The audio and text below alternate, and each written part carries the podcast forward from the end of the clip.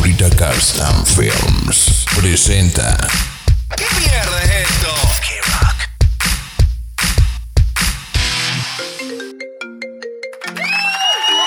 ¿Cómo está, Bandototota? ¿Cómo está? Estamos eh, empezando la grabación de el, su podcast preferido.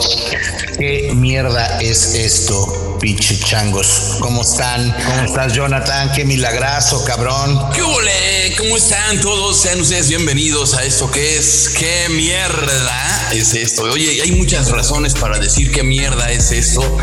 Yo primeramente, Micha, quiero pedir una este, disculpa por ausentarme. Les pido me perdonen por mis desapariciones. El no verlos por días no es lo que ustedes suponen. Quiero que se vengan a vivir todos los días conmigo. Bueno, en fin. Eh, güey, eh, pues muy contento en saludarlos. Les decía que tenemos muchas cosas de qué platicar. Estaba yo viendo el Twitter. Impresionante las declaraciones de este señor Micha, del presidente argentino, que, que, ya está ofreciendo disculpas tras sus declaraciones sobre el origen de mexicanos, brasileños y argentinos. Ya platicaremos de eso. ¿Cómo estás, Tuca? Pues, pues mira, la verdad es que pues hemos seguido chameándole un poquito ahí con cómo ser un papá luchón y no morir en el intento. Impresionante esa, esa entrevista, eh, güey, que te aventaste con, con la nutrióloga de 10. Hermano, pues es que hay que hacer algo bonito, ¿no? Hubo buen tema. Yo, yo dejé de consumir Yakult, cabrón. ¿Quieres que platique más adelante la experiencia que tenía? Al ratito lo platicamos porque sí, es una experiencia distinta y, y, y, y sí, te hace pensar, sí, sí te hace pensar muchas cosas, cabrón. Sí, no, ¿no? sin duda. Este, y bueno, pues me he despegado un poco de toda esta pinche madre enferma del Twitter y del, del, del, del Facebook, güey, de verdad. Cuando hay elecciones, ay, no mames, cabrón se vuelve una locura, una locura terrible, güey, ¿no? Un grotesco eh, carnaval. Un grotesco carnaval de, de, de, cada que agarras el Twitter decir qué mierda es esto, cabrón. Sí, o sea, sí. es, es, es, impresionante, cabrón. Tú no conocías, tú no conocías este personalmente, tú no conocías el video estudio que hice en casa, ¿no?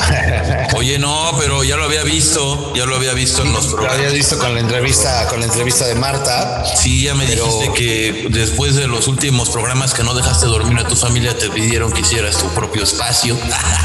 casi, casi, ¿no? Que, que está, no. está, está, a dos metros de la casa, ¿no? Básicamente, sí, a, dos sí, metros sí. De la, a dos metros de la recámara, entonces. No, te, te, mandaron a dos kilómetros, ¿no? En la montaña. Sí, pero, pero, sí, pero no se pudo, hermano. Entonces, este. No, pero te quedó pero... muy bien, te quedó muy bien. Y también estás estrenando micrófono que conmigo en un programa no habías estrenado.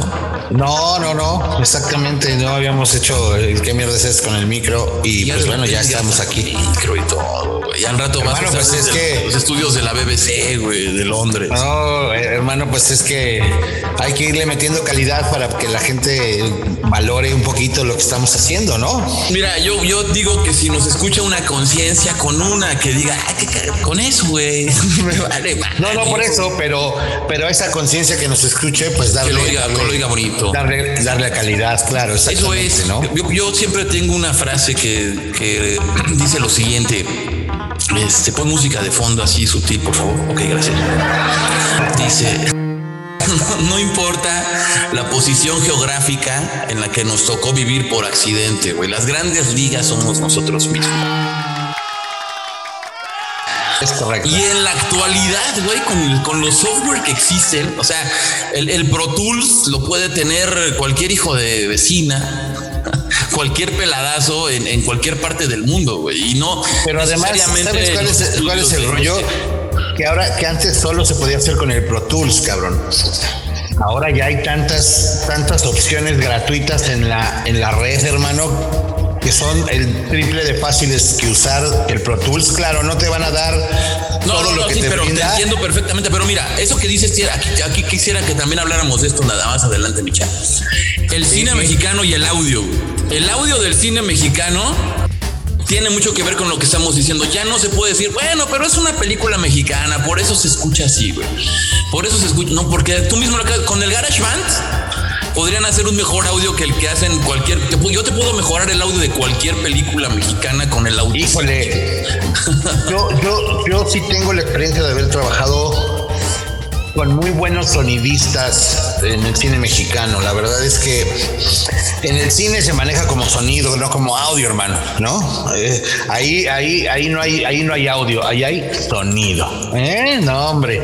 Este, sí he tenido los dos con los que he trabajado, bueno, los dos o los tres con los que he trabajado en películas, en largometrajes, la verdad es que los tres han sido nominados al Ariel, dos de ellos ganadores del Ariel, dos de ellos nominados al Oscar, güey. Eh, eso quiere decir que la chamba la hacen bien, ¿no? Bueno, bueno, bueno, tiene razón. Pero no todos, no todos lo hacen. Bueno, eh, o sea, que acá, claro. Por poner un ejemplo, el Club de Cuervos es de la, de la verga, con todo respeto al, al miembro viril porque no merece ser calificado como el, el pésimo sonido de una película. Es, es horrible, güey. Es malísimo. La gente de Netflix está quejándose de ese sonido. Yo tengo algunas, algún conocido que estaban haciendo ellos la remasterización para el audio de la película de. Em, ¿Cómo se llama esta? La mexicana del negro, la primera, la ópera prima. Eh, Amores Perros. Amores Perros y este, y bueno, eh, al final del día ellos estaban diciendo pues que hay, hay, algunos inconvenientes en el sonido actual por la cuestión esta de los celulares y de las plataformas en donde tú puedes escuchar una película en Netflix y a los a las voces les tienes que subir el volumen y de repente suena una explosión y le bajas y le subes y y eso es porque está diseñado la mayoría de las veces el audio para cine. Y ahora que, se está hablando de hacer un sonido homogéneo para las redes sociales o para internet o para las plataformas digitales, eh, te das cuenta que hay películas hindús, que hay películas con muy bajo presupuesto que se estrenan en esas plataformas como Prime Video, como Amazon Prime Video, y, tienen muy buena calidad de audio y lo hacen tres pelados. Hay un, hay un ejemplo de Malviviendo, una serie española, ya lo hemos platicado que tiene muy buen ejemplo de, sonorización. O sea, sí se cuidan los detalles y aparte tú pones a cinco jóvenes a, trabajar en el audio, en el sonido y en todas esas materias se puede hacer. Y te decía, desgraciadamente le, considero que el audio de muchas, inclusive del Club de Cuervos, es tan malo que es como una, fíjate, se pone de ejemplo. Actualmente ese es el ejemplo del presidente de la gente que nos gusta el sonido, de lo cómo se puede hacer un éxito un éxito de, una serie, de una comercial, vamos, que sigue, que no deja de ser un éxito, pero que tiene un sonido impresionantemente malo, ¿no? Creo que es de los peores que existen desde la película de Pepe el Toro. Pero ¿sabes cuál es el problema? Mira, yo, yo que he estado de este lado, te puedo decir que muchas veces el sonidista hace su chamba porque son tus cuates, güey. No, no, escucha, escucha. El sonidista hace su chamba y cuando llega postproducción, de repente hacen una cagada de postproducción. Ese es el gran problema también. Eh, el problema es el eh, presupuesto, Micha. Y no es que. No, no. Y no es que les Yo no siempre he trabajado en películas de un chingo de presupuesto, millón. No, no, no, espérame. Pero lo que estoy diciendo es al contrario. Que en el cine mexicano se trabaja por el presupuesto. No se trabaja por un concepto, sino por maquetear un, un proyecto que ya existe. Toda la, todo el cine mexicano actual es de una comedia romántica tonta y la verdad es de que el objetivo que tienen estos señores, de que no diré la productora porque somos amigos tú y yo y este y te puedo afectar a ti pero estos tipos hijo mano hacen películas como maquetas como las de Adam Sandler que, todas son iguales pero al menos hay una diferencia en, invitar a tus amigos y, sacar dinero y hacer un éxito taquillero en México simplemente repetir películas que son malísimas, que son comedias, que van a ser éxitos taquilleros, sin duda alguna. Y entonces nos, escudamos en decir, güey, este, podemos, este, son películas exitosas, por eso existen. Y además es con el presupuesto muchas veces de INCINE, o sea, de, la federación. Entonces es ahí donde dices, güey, no mames. ¿Sabes quién hizo un ejemplo de eso? Y además lo hace muy bien. Por ser un simple ejemplo, porque no es una Christoph Ah, una película con dos millones de pesos, una comedia muy chingona para, para hacer comedia y simplemente para ejemplificar. Lo hizo para ejemplificar que se puede hacer con mucho menos presupuesto algo parecido a lo que se hace comercialmente. O sea, no lo hizo para, para ganar un premio, un Ariel o algo. Lo hizo para darles en la madre a todas esas productoras. Y bueno, fue criticadísimo. Fue, fue visto como el, el, pendejo del cine que está malísima. Le puso un buen soundtrack, con actores más o menos consagrados, unos que no, pues le hicieron el paro la mayoría de las personas que se claro. en este proyecto. y esa es, seguramente sí. Esa es la razón de mi enojo el día de hoy con el cine mexicano y con el sonido que vamos, podríamos echarle más ganas. Y te entiendo perfectamente, pero ¿qué pasa cuando se, pone uno de, los sonidistas a trabajar ahí en la película para hacer el fall y mil cosas, pero llega a la edición y les vale madre porque tienen que cobrar rápido, porque tienen que ganar dinero y porque no, le, no les interesa el audio, como, eh, ah, el audio. porque, porque no le ponen el amor que le puso el sonidista, básicamente. A ver, por ejemplo. Porque para el sonidista, su sonido en la película es es, un arte, cabrón. perdón, perdón, sí. su sonido, el, para el sonidista en las películas, su sonido es un arte, cabrón. Es el arte que él hace, es un artista, güey. Sí, claro. Y llega a un lugar en donde el que hace la postproducción es un técnico, brother.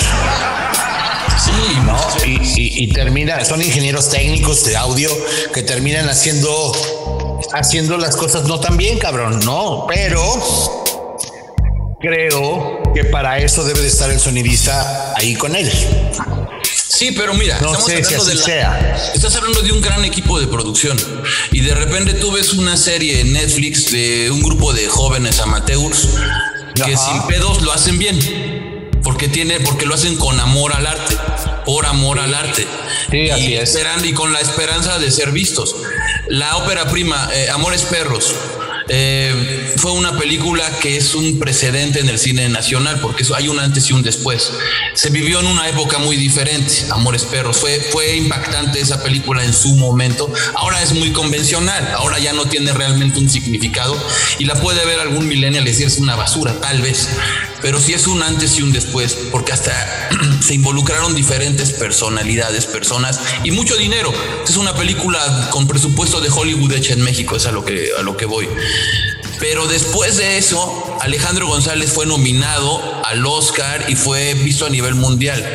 Eh, creo que ganó más en tratar de hacer una obra de arte que en tratar simplemente de cobrar un dinero y hacer un pequeño éxito en taquilla. Entonces creo que le deberían de apostar más a hacer películas no artísticas, pero sí vamos, que valgan la pena, que se hable del cine mexicano, que sean precedentes. Hay muchas historias que contar y no todas tienen que ver con gente blanca que tiene pedos y que se ríen de, que le dijeron que no puede ser papá. O sea, pendejadas así, que ya estamos viendo muchas en, el cine. Y también creo que ya estamos Todo es, todo es no manches Frida, cabrón, ¿no? Sí, sí no, y, y esta chica es muy inteligente, güey. Esta señora Marta y Gareda. La verdad, mis respetos, es una gran productora, sabe que, sabe que va a pegar, pero también creo que hay que deslindarse. Claro, mira, ella está siguiendo el camino de, del director con el que hizo su primera película, ¿no? Sí, eh, eh, eh, este señor se llama Fernando Sarillana, que hizo Marte Duele. Así es. Y como ya lo hemos platicado muchas veces, si en el cine mexicano, en la industria del cine mexicano, hubiera 10 personas como Fernando Sariñana que decidieron que ellos iban a vivir del cine, ajá, la industria del cine mexicano sería otra. ¿Por qué? Porque Fernando Sariñana no es que haya hecho pura obra de arte, ¿no? Eh, pero todas las que ha hecho son películas que duran más de un mes en cartelera, hermana. Eh, para una película mexicana, no actualmente dura eso. Eh, eh, es a lo que voy.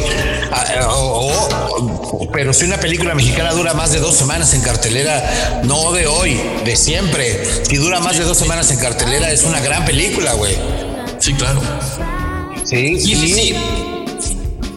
Y, no es que haga obras de arte, y él dice, yo no hago obras de arte, o sea, yo, yo hago que esto genere dinero porque yo estudié cine para generar dinero. Sí, pero también de igual manera Alejandro González Iñárritu no estudió cine, no, pero desde siempre tuvo la convicción de hacer algo muy profesional. El negro sí estudió, güey. El, negro, sí estudió cine.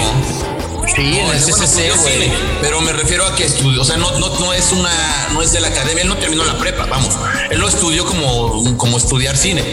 Y el señor este se refiere a que él estudió, me imagino que en el Cueco, en, Sí, Pesarillana estudió en el CUEC. Exactamente, o sea, hay una, la neta es que hay una diferencia muy grande entre un creativo real y un cuate que la neta lo hace desde la universidad y desde las bases de la escuela. La historia del negro creo que se cuece aparte, también estoy poniendo un ejemplo muy mamón. O sea, Sí, claro, o sea, también sí, porque- no soy Es un tipo que traía, traía el, el, el, el, talento nato, güey, ¿no? Y, y yo quiero ver cuántos son los guapos que traen el talento que tiene González Iñárritu para también dirigir. de la estrella de conectarte con, con Miguel Alema, o sea, ser amigo de No, Dios. no, me queda clarísimo, pero. Pero No, y el talento, hacer el lo que talento. ha hecho, hacer lo que ha hecho necesitas talento, güey. O sea, indudablemente. Sí, necesitas huevos y necesitas talento, cabrón. Pero, pero yo también te digo que creo que se puede hacer eh, cine, pues, no necesariamente artístico, pero historias bien narradas, salirnos de los clichés, porque México da para eso. Yo no, yo no digo que están haciendo, finalmente no puedo criticar el trabajo de alguien más. Porque no, no soy quien, vamos, no tengo la autoridad moral o profesional de hacerlo. Pero sí te digo, como espectador, a mí ya me da mucha hueva el cine mexicano. O sea, sí entiendo que es por un negocio, sí entiendo, y eso es lo que a mí me, me duele de manera de decir, bueno, güey, pues al final si hiciéramos cosas como los gringos, que es por negocio, pero la neta hacen cultura con, su, con sus mamadas, porque la cultura norteamericana en su comedia, en su cine, lo- por ejemplo, una pareja de idiotas es una genialidad, güey. Sí, ¿no? sí, claro, siempre está reflejado ahí. Claro, sí, y, y aquí, güey, la neta es de que son clichés, además aspiracionales, lejos de la realidad, con historias que no importa que no lleven un hilo, porque de lo que se trata es de reírnos, y lo entiendo perfectamente para palomear, pero también saturan, y también hay buen cine en, el en- en- en la cineteca, que se está estrenando ahora en YouTube y todo eso, y que además no se le da la misma promoción, y creemos que la gente no lo vería, porque además asumimos que la gente es idiota y que solamente puede consumir todo digerido y masticado.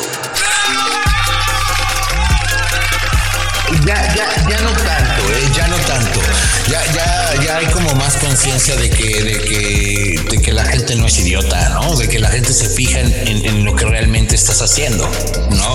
Eh, eh, ahora, tú lo puedes ver, ahora ya cualquiera tiene la capacidad de poder subir, subir lo que quiera decir a, a redes sociales, subir lo que quiera decir al YouTube, subir lo que quiera decir al Spotify. Entonces, desde ahí ya te das cuenta que la gente no es idiota, eh, que, que, que sí a muchos nos hace falta leer, seguramente sí, pero idiotas no somos. ¿Cuál es el purismo que tenemos que seguir, güey? ¿Qué tenemos que ser? Profesionales, emprendedores, lectores, bien habló, bien hablado. O sea, hacerlo. tenemos que ser el arte del buen decir, del buen ser. ¿Quién nos está juzgando? Para empezar, ¿de quién nos vamos a dejar que nos juzgue y hacia No, quién creo- vamos a ir nosotros dirigidos? Yo creo que, que tienes que dirigirte hacia quien tú te quieras dirigir y quién te va a juzgar, júzgate tú y, y, critícate tú. Lo que piense la demás gente a final de cuentas no es lo que va a hacer que tu trabajo sea o no bueno. Ah, al final de cuentas hay que estar luchando y pelear y, y en este medio, en este medio actual, en donde ya cualquiera es competencia para un cineasta, ya cualquiera es competencia para un- un, este para un cronista de radio, eh, ya cualquiera es competencia para un actor. Ajá. O sea, ya, ya, no, ya no tienes que estudiar para hacer competencia por esa gente. Antes por lo menos tenías que estudiar. Ahora con la tecnología es más, ya no tienes que ser cantante para cantar, brother. Sí, sí, sí. ¿no? Total. Entonces, entonces, si te sigues, si tú, si tú te preocupas eh, por lo que va a pensar eh, Juan de las Pitas, pues sí, a- en algún momento te tendrás que preocupar por lo que piensa Juan de las Pitas, pero para, para, para, para ver hacia dónde vas y qué quieres, pues creo que primero tienes que preocuparte tú por dónde quieres ir y hacia dónde quieres ir y qué es lo que quieres decir. Y yo qué es lo que que alguien en el mundo sepa qué quiere en la vida. Y hay güeyes que hasta van con chamanes, gurús o coach de vida para ese tipo. Cuando esos mismos güeyes que pueden saber de qué Yo quieren. no digo que tú sepas, yo no digo que uno tiene que saber hacia dónde va, pero sí tienes que tener claro hacia dónde quieres ir. Sí, claro, ¿no? ¿no? No, o sea, vamos, no, se trata de decir yo quiero, yo voy a ser González Iñárritu. No, no, yo quiero ser Carlos Topete. Yo soy Carlos Topete. González Iñárritu ha seguido su camino y qué chido que ha seguido su camino. Yo, yo no sé si logra hacer lo que ha hecho él. No, no me importa. Me tiene que importar lo que yo estoy haciendo y lo que yo vaya a hacer. Sí. Y creo que eso es lo que la gente, a la gente le tiene que preocupar. Eh, eh, eh, y ese es uno de los grandes, y pasando justo a ese tema, es, es uno de los grandes errores de este país, John. estás siempre más preocupado por qué hace la demás gente que preocupado por lo que tú tienes que hacer. Pues sí, y entonces se refleja en el gobierno que tenemos, porque se convierte en un espejo de la sociedad. Tal vez nosotros como sociedad tenemos esas áreas de oportunidad que, no hemos aprovechado porque pues finalmente no le damos importancia cuando nos, cuando nos dan un cheque de realidad, cuando nos dicen las cosas que, que nos duelen, que nos, que nos incomodan, normalmente las evadimos, no las asumimos. el cheque de realidad, si lo cobras, el reality check, puede ser eh, muy importante en tu vida porque es cuando realizarás los cambios que creas pertinentes. Cuando te choca algo es porque te checa, es porque te reflejas. Claro. Entonces, a lo mejor es importante darle una revisada de vez en cuando a, las opiniones de los demás. Sí, estoy totalmente de acuerdo. Para, para, pero no se trata de de ser este, mejor que quién. O sea, se trata de ser, de ser, no sé, es que no es que no hay una palabra que lo defina, o a lo mejor mi ignorancia no me permite, pero no, no, diría ser mejor, yo diría sentirte bien, este, estar preparado, vamos, este, porque cuál es la palabra? Decir mejor, decir mejor pues es hasta, hasta vuelve a ser vuelve a ser marketing, güey. O sea, no. ¿Te digo cuál es la palabra? Dime, ajá. Y se va a oír muy cliché. A ver. Ser feliz, cabrón. Exacto, güey. Exacto, es exactamente eso, güey. O, sea, si tú eres feliz, lo demás es lo de menos, hermano. Sí, y dentro de la conciencia humana tenemos que también aprender que no somos monedita de oro para caerle bien a, nadie, Vamos a todo mundo, ¿no? Y, generalmente, este, estar buscando la, convencer a todos de que, de que puede ser su gran amigo, no sé, pues terminas en la locura, ¿no? Terminas en la, este, en la depresión total, en la, o en la soledad probablemente. Sí, seguro. O sea, aquí el problema es uno se tiene que ocupar, ni siquiera preocuparte, ¿eh? creo que es ocuparse. Esa es la palabra, ocuparse. Vivir. Ajá. ¿Y cómo te vas, cómo vas a vivir ocupándote de lo que tienes enfrente?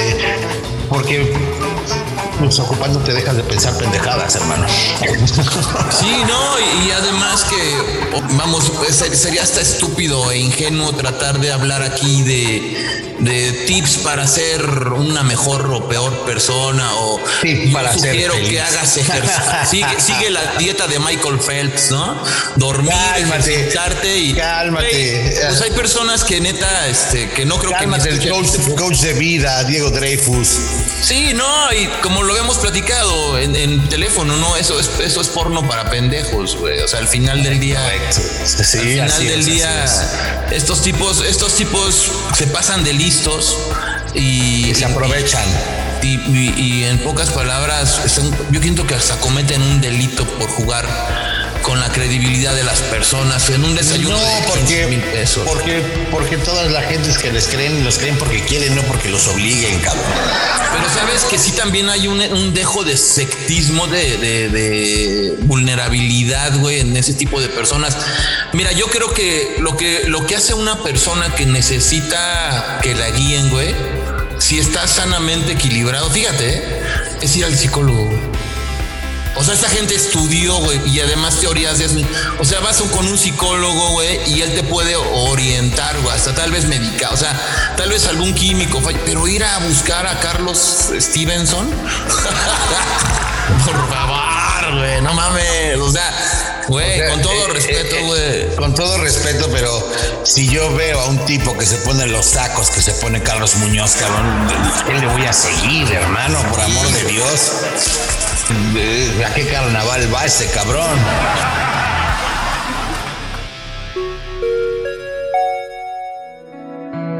Seguimos pensando que la felicidad está inducida por cuanto hacen los demás por los miedos provocados por el trabajo, por la seguridad que dan unos buenos estudios o el dinero.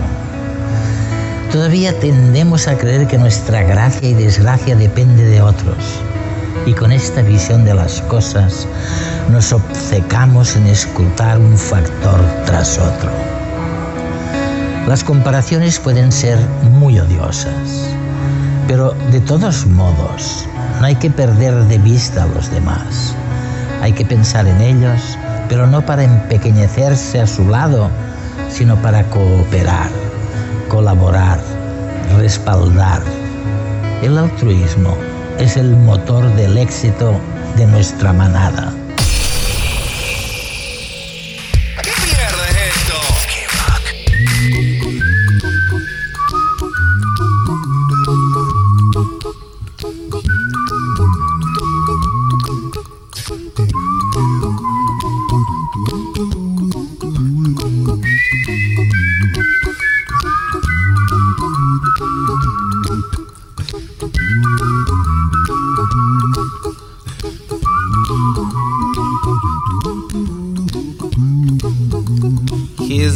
Little song I wrote. You might want to sing it note for note. Don't worry. Be happy. In every life we have some trouble. But when you worry, you make it double. Don't worry. Be happy. Don't worry. Be happy now.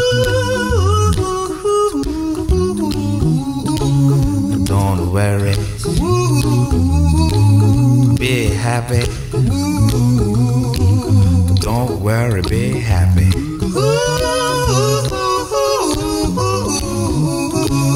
Don't worry.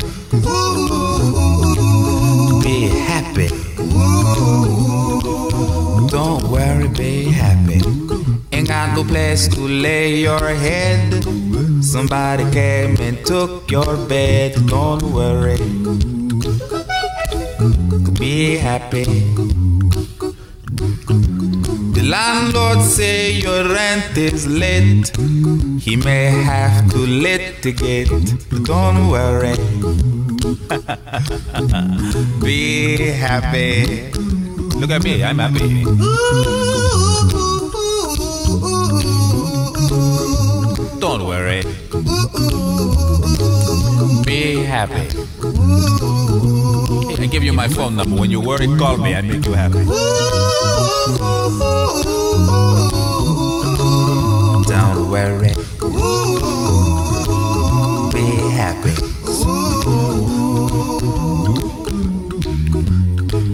Ain't got no cash, ain't got no style, ain't got no gal to make you smile, but don't worry. Be happy. Cause when you worry, your face will frown, and that will bring everybody down. So don't worry. Be happy. Don't worry. Be happy now. Don't worry. Happy. Don't worry, be happy.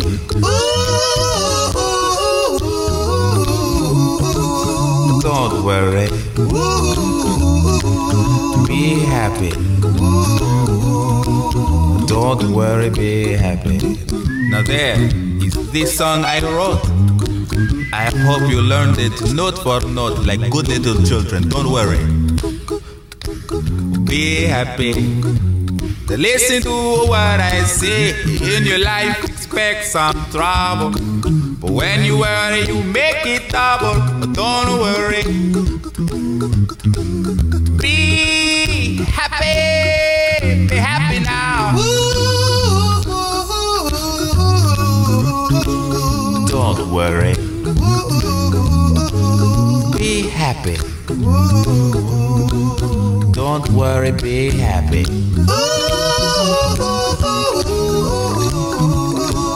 Don't worry. Be happy. Don't worry, be happy. Don't worry. Don't worry. Don't do it. Be happy. Put a smile on your face. Don't bring everybody down like this. Don't worry. It will soon pass, whatever it is. Don't worry, be happy.